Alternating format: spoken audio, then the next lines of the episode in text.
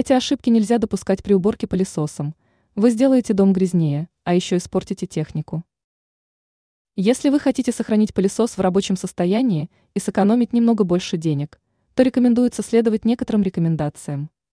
Пылесос относится к категории техники, которая отличается высокой прочностью. Но если пользоваться ей неправильно, то в доме появится еще больше пыли. Давайте разберемся в этом вопросе подробнее.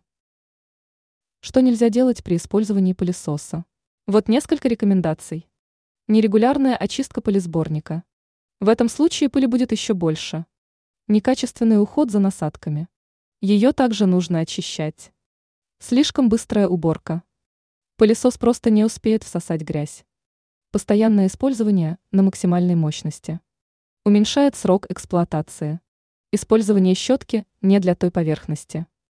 Естественным образом приводит к порче. Уборка влажных поверхностей.